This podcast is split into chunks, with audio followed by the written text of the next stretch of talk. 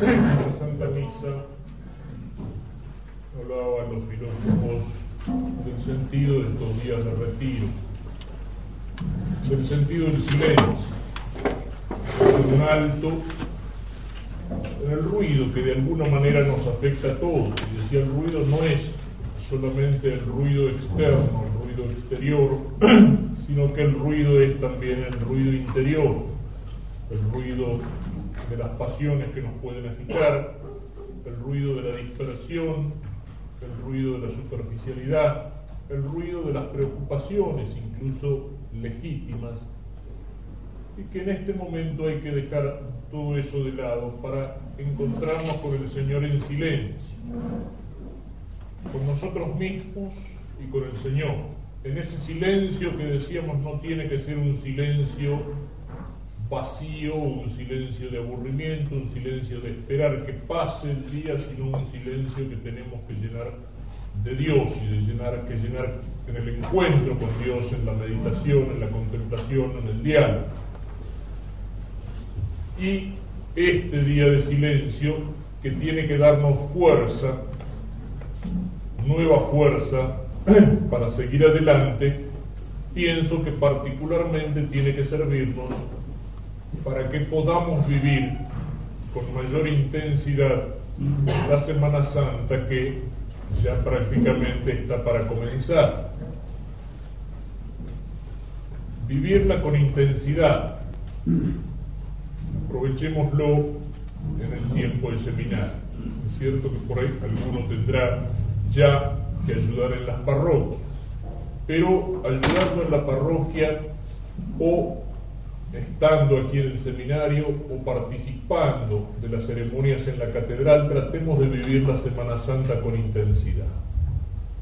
Vivir alguna vez en nuestra vida la Semana Santa así en el silencio. Para el sacerdote muchas veces la Semana Santa es precisamente una semana de enorme actividad.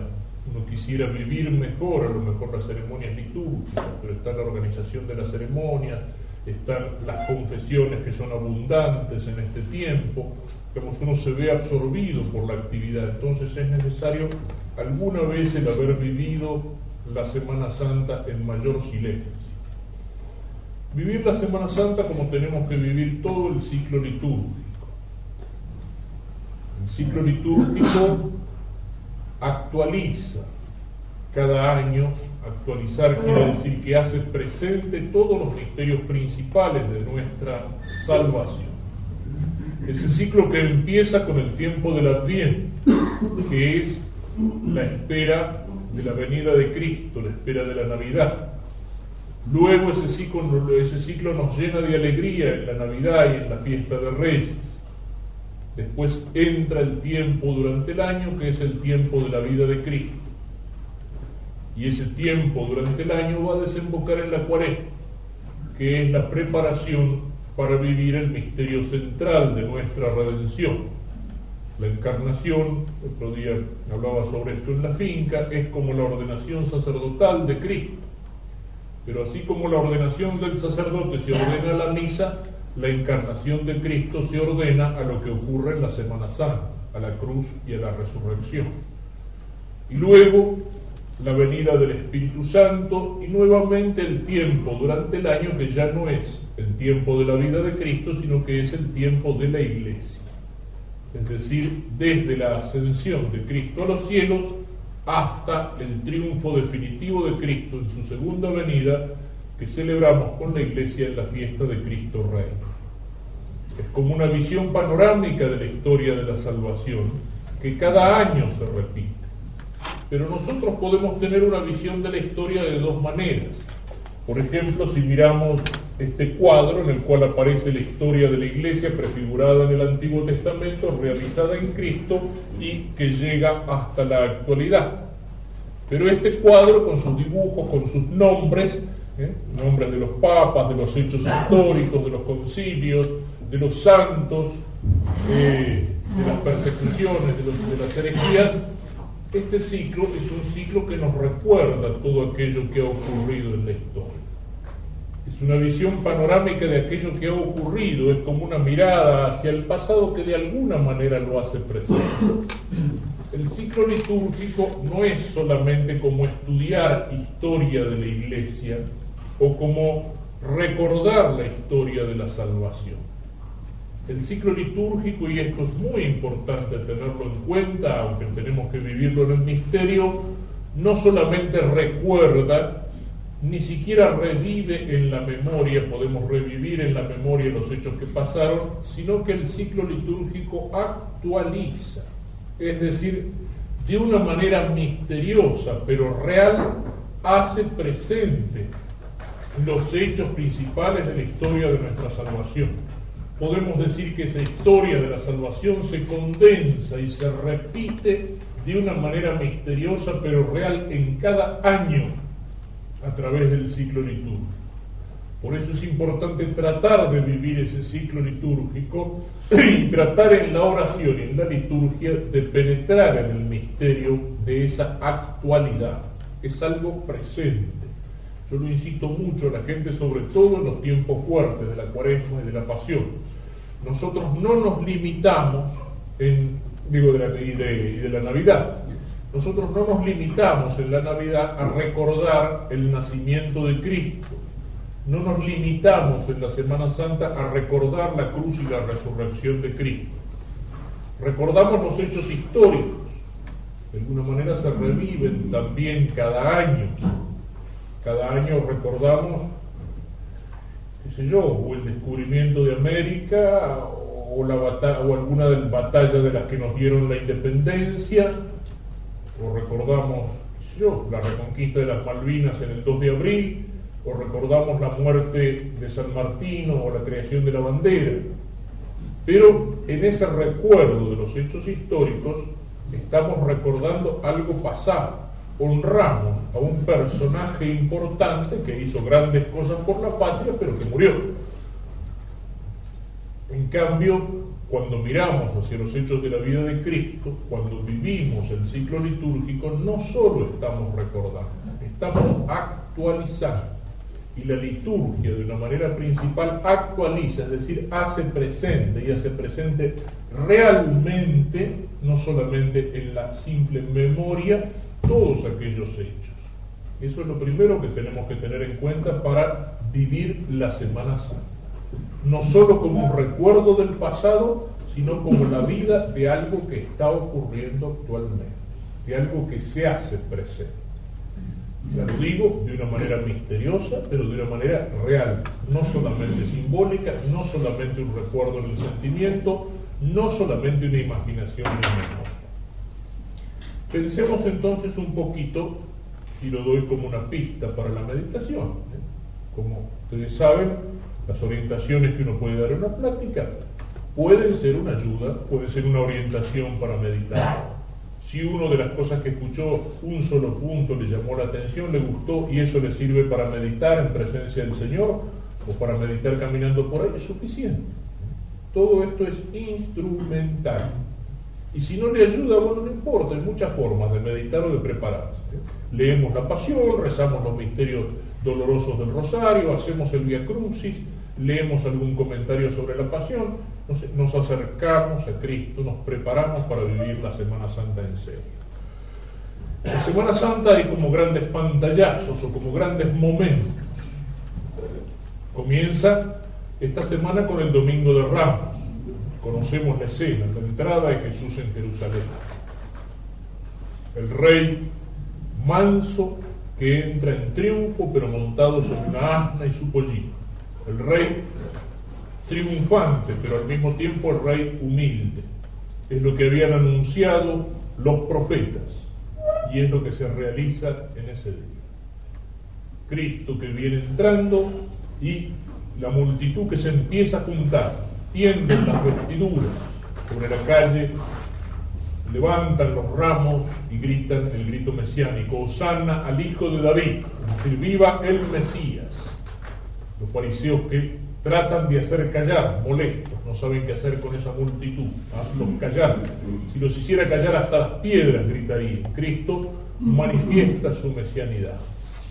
Eso es lo que volvemos a vivir cuando antes de la misa acompañamos en procesión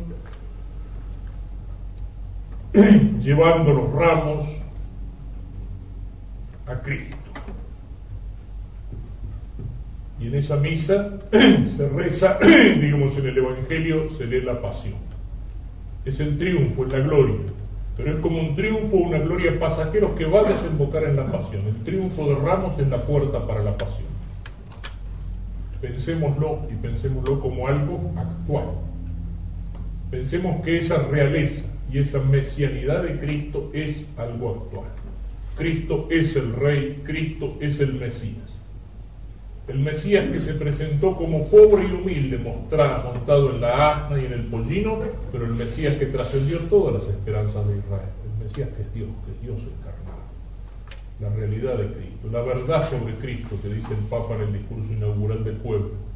Hay muchas falsificaciones de Cristo, relecturas. Cristo solo lo entendemos así, en toda su realidad, como Dios y como hombre. Cristo no es un gran moralista, un gran tipo, el Cristo superstar, el tipo genial. No, Cristo es Dios hecho hombre. Cristo es Cristo Rey. Cristo sigue siendo Rey. Y nosotros lo aclamamos como Rey, nosotros lo reconocemos como Rey en nuestros corazones y en el testimonio de nuestra vida. Es actual esa entrada de Cristo. Nosotros lo acompañamos. Pero que acompañar a Cristo para nosotros no sea solamente un entusiasmo fácil.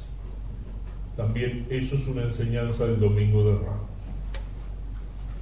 Osana al Hijo de David, a quitar las palmas, tirar los vestidos. Pero ya es clásica la comparación entre esa multitud que acompaña a Cristo y la multitud que el Viernes Santo va a gritar, crucifícalo delante del pretorio de Pilatos. Así es el entusiasmo de las multitudes, así es el entusiasmo de las masas, Así es la fidelidad de los hombres, como algo que pasa. Y pasamos del entusiasmo al desaliento. Y pasamos del amor al odio. Y pasamos del triunfo a la crucifixión y al desprecio. Y los hombres cambian, se borran. Y eso pasa muchas veces delante de nuestro, no solo exteriormente, sino dentro de nuestro corazón. ¿Cuántas veces nos entusiasmamos por Cristo? Queremos entregarnos a Cristo, y después terminamos crucificando a Cristo, abandonando a Cristo, avergonzándonos de Cristo. ¿Cuántas veces nos llevamos por ráfagas de entusiasmo pasajero? Se actualiza, se hace presente el domingo de Ramos. Ese toricismo multitudinario. Una vez lo decía, hablando, vamos viene el Papa a la Argentina, se vuelven las multitudes a la calle, Juan Pablo II, te quiere todo el mundo, emoción, la gente vive de eso. Pero después el Papa habla y señala el camino marca las exigencias de la fe y las exigencias de la moral y no se lo escucha. Y los mismos que aclaman al Papa después van a votar por el divorcio, por ejemplo. O no van a vivir de acuerdo a lo que el Papa está señalando. ¿Para qué sirve ese entusiasmo? ¿Para qué sirven las concentraciones masivas, congresos de jóvenes, peregrinaciones a Luján, si eso es el entusiasmo pasajero del Domingo de Ramos? Y eso ya lo digo, no solamente lo señalemos hacia afuera, dentro de nuestra alma puede pasar lo mismo.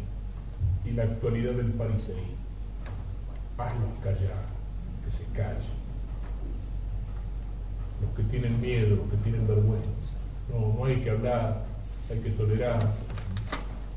No hay que enfrentar el divorcio, no hay que dar batalla.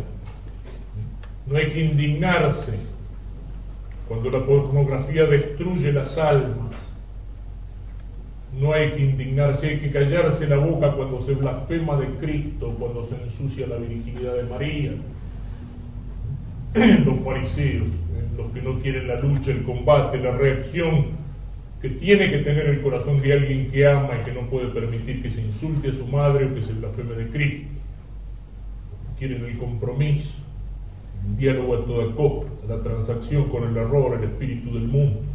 Todo eso sigue siendo actual. Que se callen, no hagan escándalo, no hagan ruido, no lo reconozcan como rey, no lo griten, eso le puede molestar a otros eso puede ser peligroso, los romanos se pueden enojar. Eso puede tener malas consecuencias, la persecución, la calumnia, todo eso sigue siendo actual. Todo eso se hace presente. La realeza del rey humilde, el entusiasmo que pasa y la actitud de los fariseos. Por eso, ese triunfo es un triunfo pasajero que abre las puertas a la crucifixión. La Semana Santa tiene el jueves santo. Y en el jueves santo dos grandes misterios que se hacen presentes. La actualidad de la Eucaristía y la actualidad del sacerdocio. Esa última cena en la cual Cristo celebra la primera misa, adelantando de alguna manera, de modo incruento, la realidad de su pasión. Ese sacramento que es misterio inmenso de fe. En el cielo el misterio es la Trinidad, en la tierra el misterio es la Eucaristía. Es lo que no lo vemos, es lo que hace ciegos nuestros sentidos, es lo que nos hace apoyarnos en la pura fe en la palabra del Señor. Esto es mi cuerpo, esta es mi sangre. No es solamente un símbolo, no son palabras, no es solamente un sentimiento o una presencia ficticia, verdadera, real y sustancialmente el Señor se hace presente y su sacrificio se actualiza en la misa.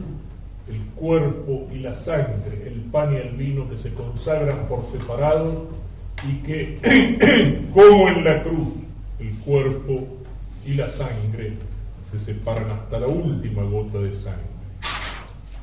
Y eso que Cristo hizo, hacedlo en conmemoración mía, se hace presente en cada misa.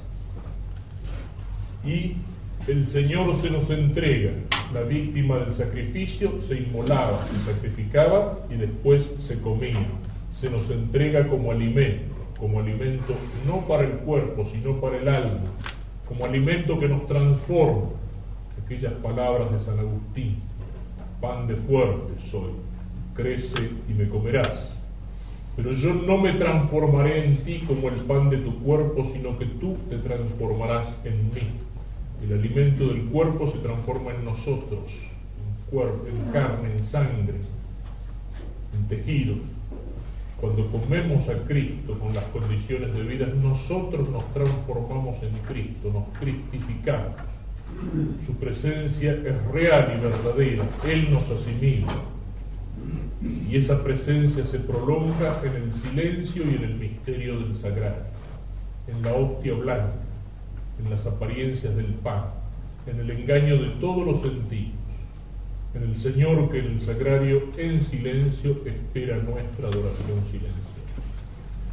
La cena se prolonga, la cena sigue estando presente y junto a la Eucaristía el sacerdocio, porque el Señor instituye juntamente las dos cosas.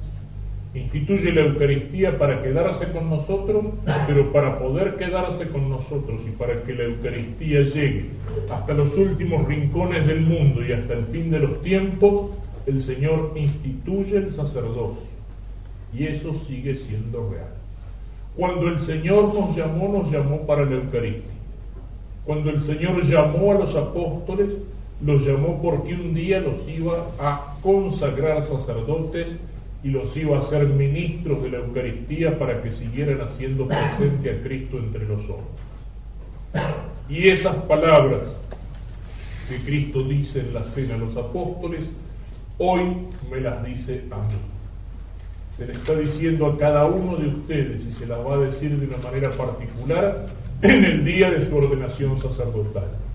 Haced esto en conmemoración mía. El centro de nuestro sacerdocio.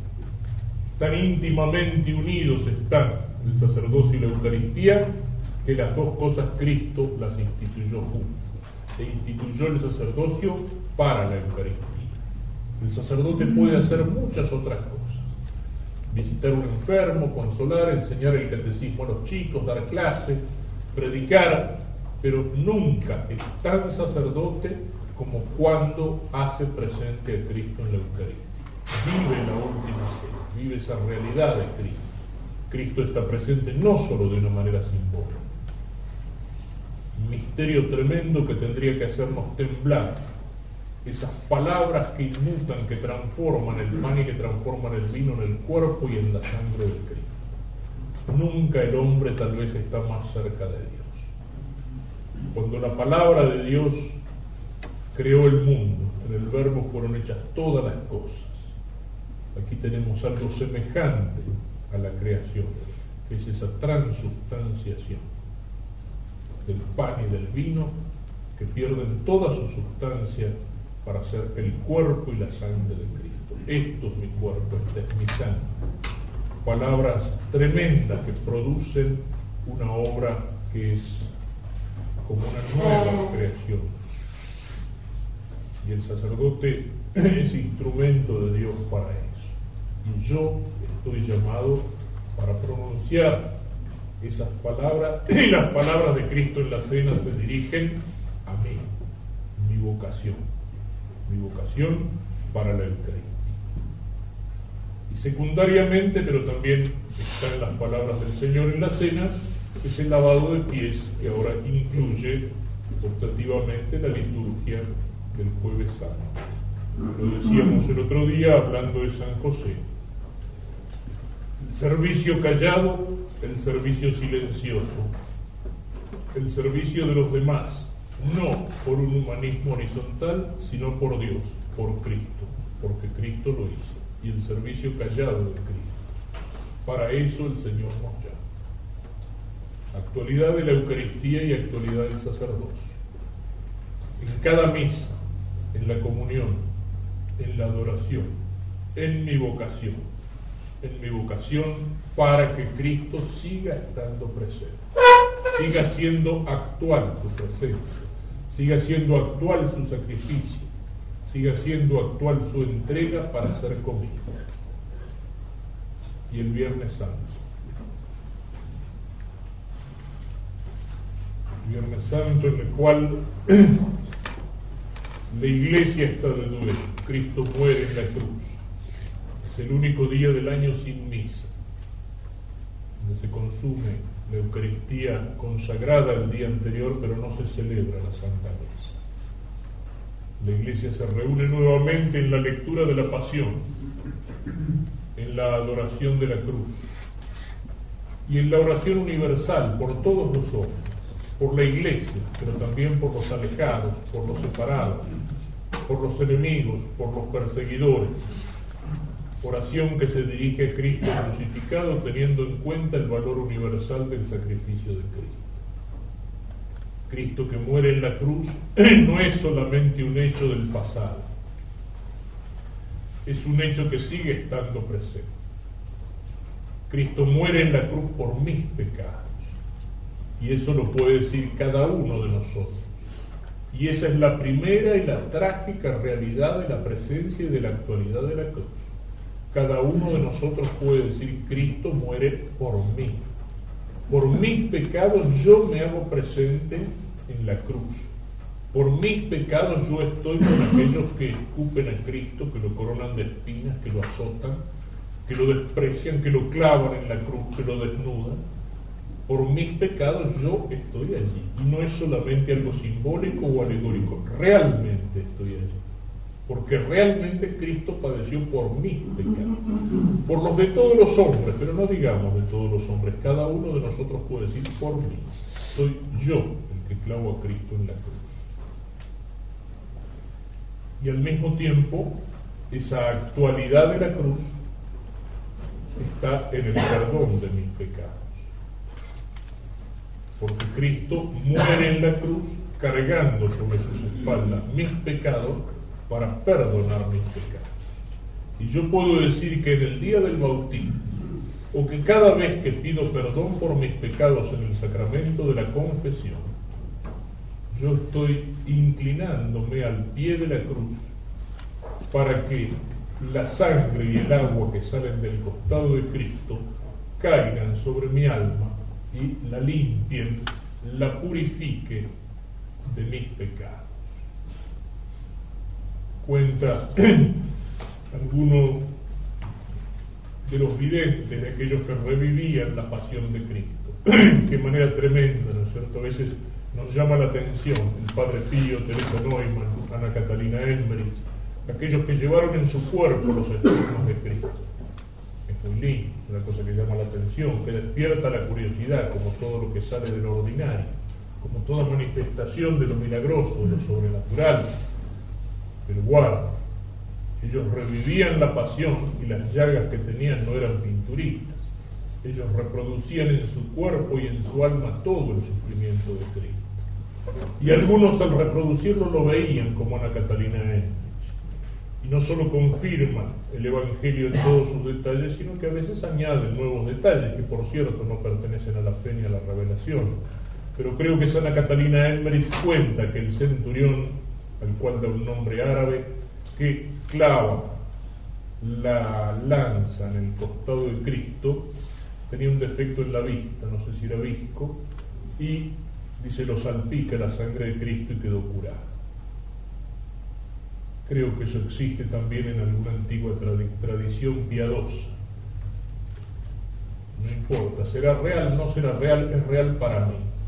O sea, yo al acercarme para clavar la lanza en el costado de Cristo, esa sangre y agua me salpican y me curan.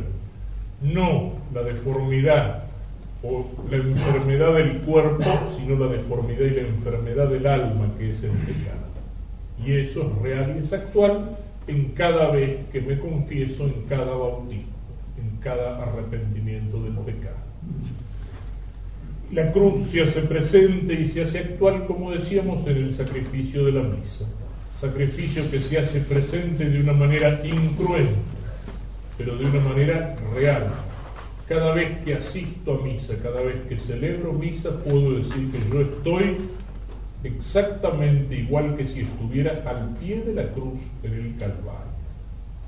En el misterio de la eternidad divina y de los frutos permanentes del sacrificio de Cristo, yo estoy allí presente como estaba Juan, como estaba María, como estaban las mujeres y como estaban también los soldados romanos y los fariseos. Hay muchas formas de estar al pie de la cruz, pero estoy allí al pie de la cruz realmente. Y luego el sábado, desde la tarde del viernes, donde las tinieblas cubren la tierra, el cielo se oscurece, la tierra tiembla, Cristo es descendido de la cruz y colocado en el sepulcro. Y se produce ese gran silencio, ese gran vacío en el alma, en la iglesia sin santísima, en la espera de toda la iglesia. Ese gran silencio que es Cristo colocado en el sepulcro. Cristo aparentemente ha sido derrotado, es la hora y el poder de las tinieblas el Cristo que era la luz, que nace como el sol en Navidad, parece que se apaga. Todo terminó en fracaso, como van a decir los discípulos de Maús. Pensábamos que iba a liberar a Israel. El silencio, la oscuridad, el fracaso, la derrota, la muerte del sepulcro.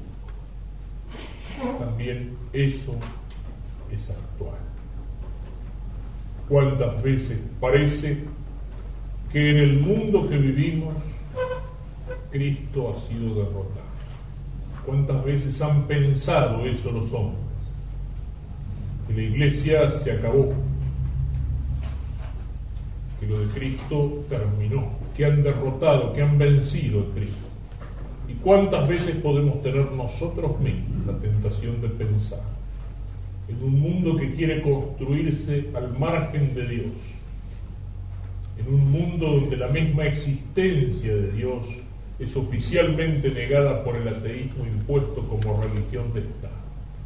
En nuestro mundo occidental que se llama cristiano, pero donde la mayoría de los hombres viven como perfectos paganos y como perfectos ateos, y Dios parece que está ausente de tal manera que algunos teólogos enloquecidos han tomado aquello de Nietzsche de la muerte de Dios, de que Dios está ausente del mundo, donde tantos hombres viven sin importarles de Dios, como si Dios no existiera,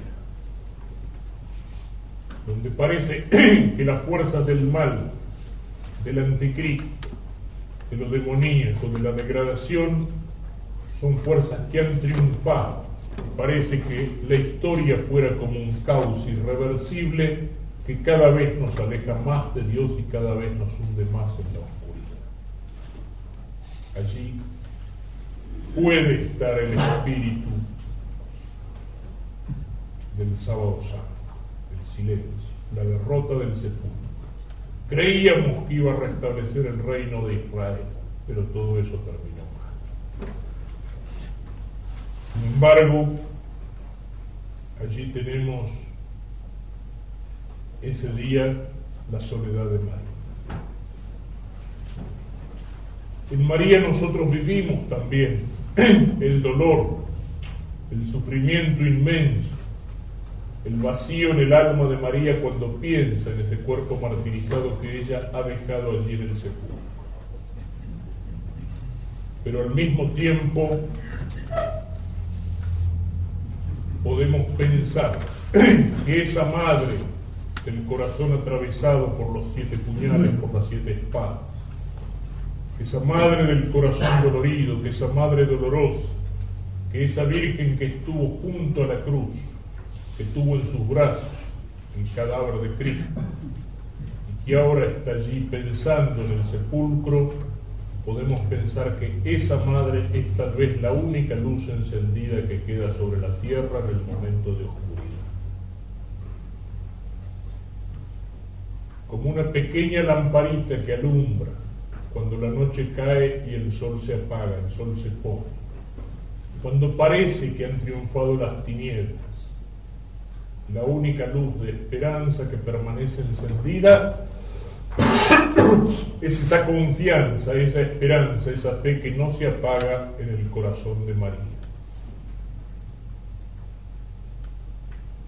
Ella que conoce íntimamente a Cristo, ella que estaba junto a la cruz cargada de dolor inmenso, pero que estaba de pie, es decir, sin aflojar, tiene que conservar en su corazón la esperanza de la resurrección.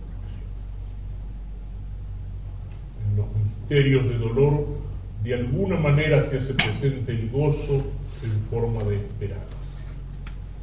Y esa es una característica también que se hace actual en nuestros tiempos. En medio de la oscuridad de nuestro mundo, esa presencia particular de la Virgen Santísima. María que en Lourdes o en la Salet o en Fátima o en tantos lugares del mundo. Tal vez entre nosotros. Pensemos en aquello que en fin la iglesia no hablamos, no nos adelantemos a su juicio, pero hay signos que lo hacen probable, las apariciones de San Nicolás. Y ese mensaje de la Virgen que se repite, oración, penitencia, conversión, esa particular presencia de María en los últimos tiempos, a la cual hacía referencia con tanta fuerza San Griñón de Montfort, aquellos apóstoles de los últimos tiempos que se caracterizarán por su devoción a la Santísima Virgen. Acompañar a María en su soledad, pero al acompañarla es en ella donde encontramos el aliento, donde encontramos la esperanza, donde cuando todo parece perdido y estamos tentados del pesimismo, de bajar las manos, de pensar que estamos derrotados, ella nos ofrece aliento, esperanza. La Madre del Cielo de una manera particular se acuerda de los hijos de la tierra en los momentos de prueba, en los momentos de persecución, en los momentos de apostasía, en los momentos de abandono. Cuando Cristo es abandonado por todos, ella está allí alentando a los pocos que permanecen fieles. Eso también es actual en nuestro tiempo. Precisamente porque eso existe, porque existe esa lucecita de esperanza encendida, se hace posible el domingo de Pascua.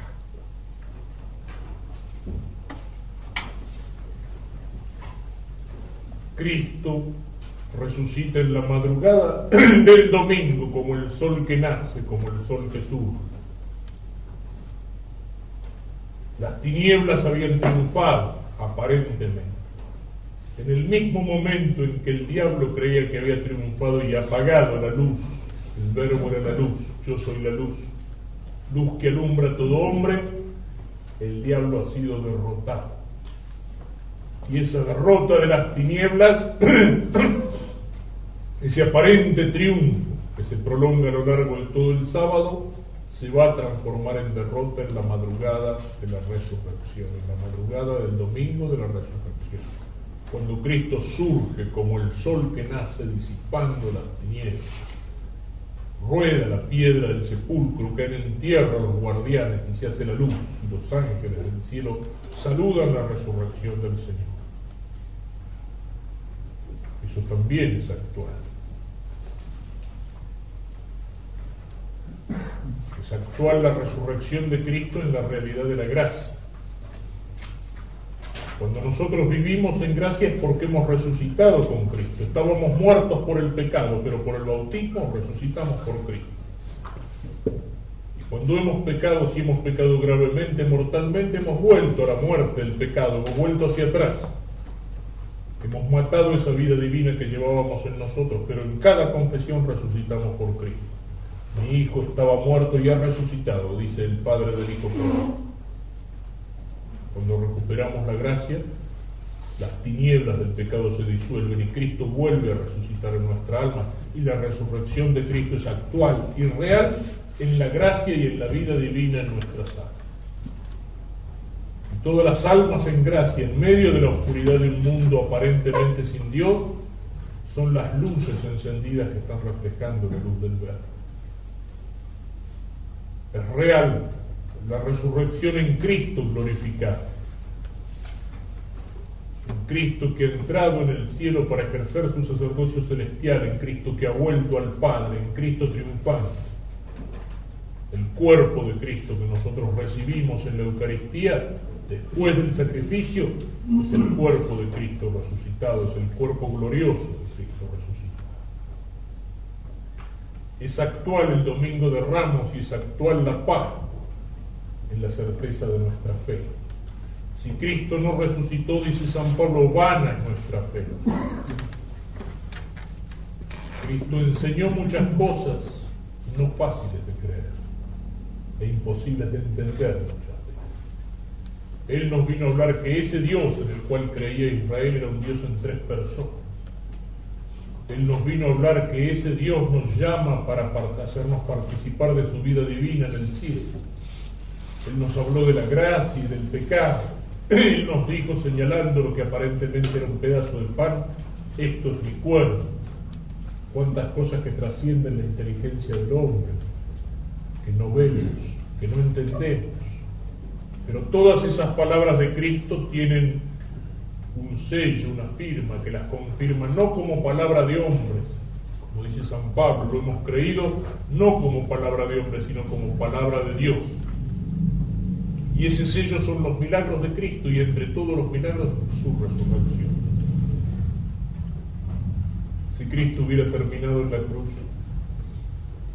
si Cristo hubiera terminado en el sepulcro, Cristo hubiera sido un iluso, un fracasado, un estafador, un mentiroso, uno de los tantos que se creyó Mesías o Salvador.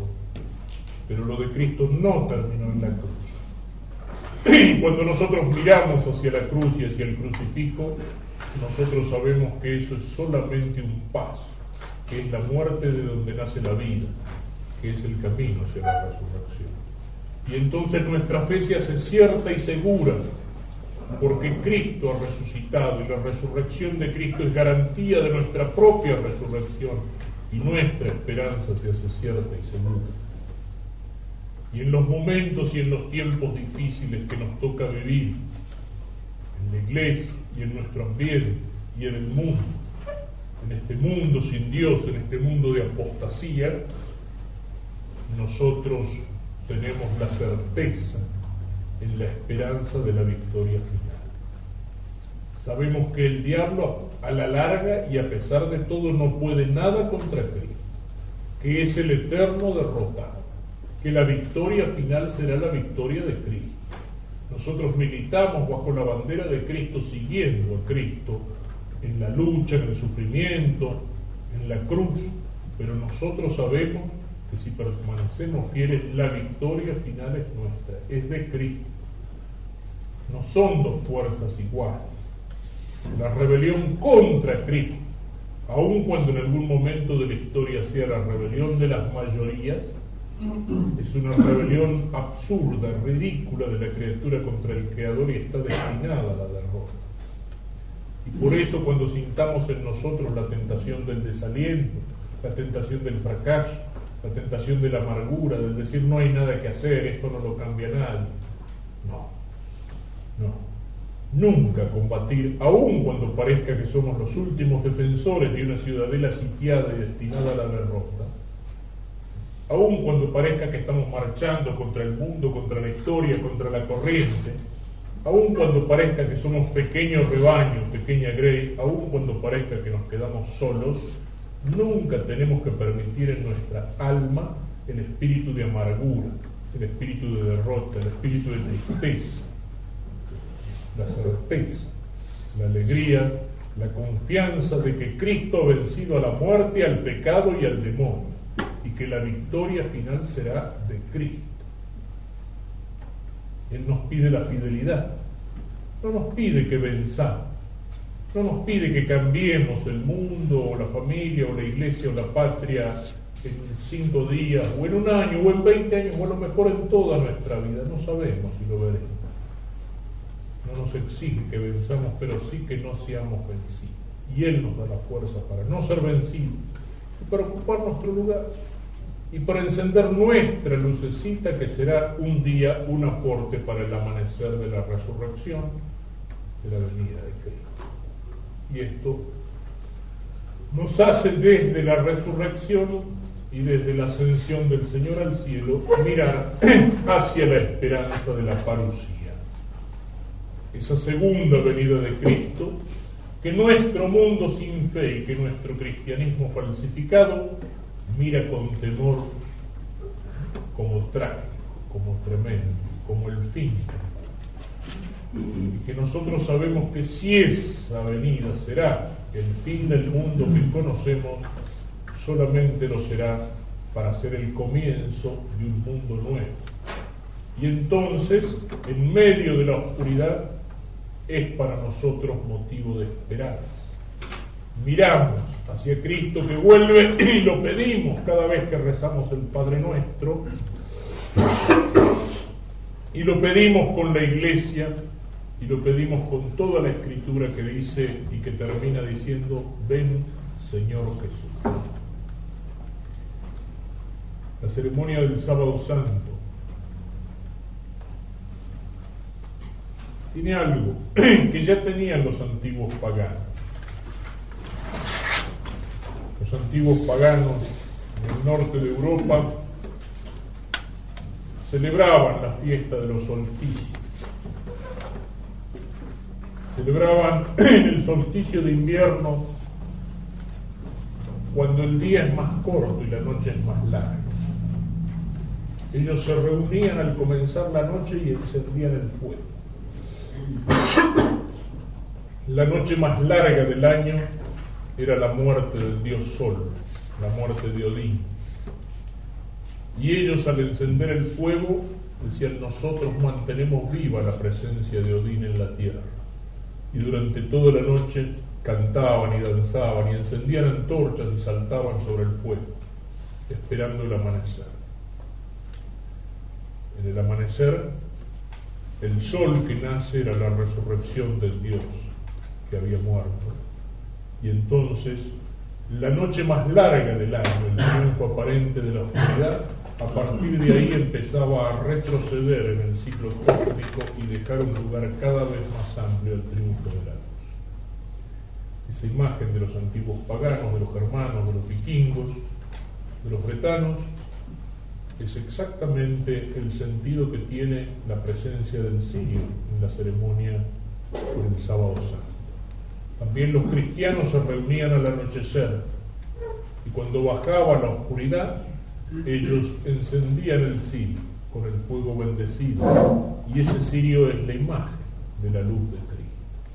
Y alrededor de esa pequeña luz, durante toda la noche, Actualmente leemos algunas profecías y nos parece que la ceremonia se hace larga. Qué poca fe que tenemos y que poco conocemos las palabras de la Escritura y las amamos.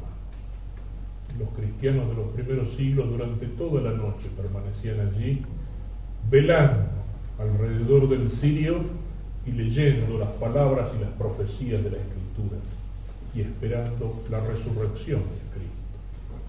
Y con las primeras luces de la madrugada, las antiguas basílicas que estaban apuntadas hacia el oriente, hacia el lugar de la salida del sol, veían que por las ventanas de alabastro traslúcido entraban los primeros rayos del sol como una luz dorada.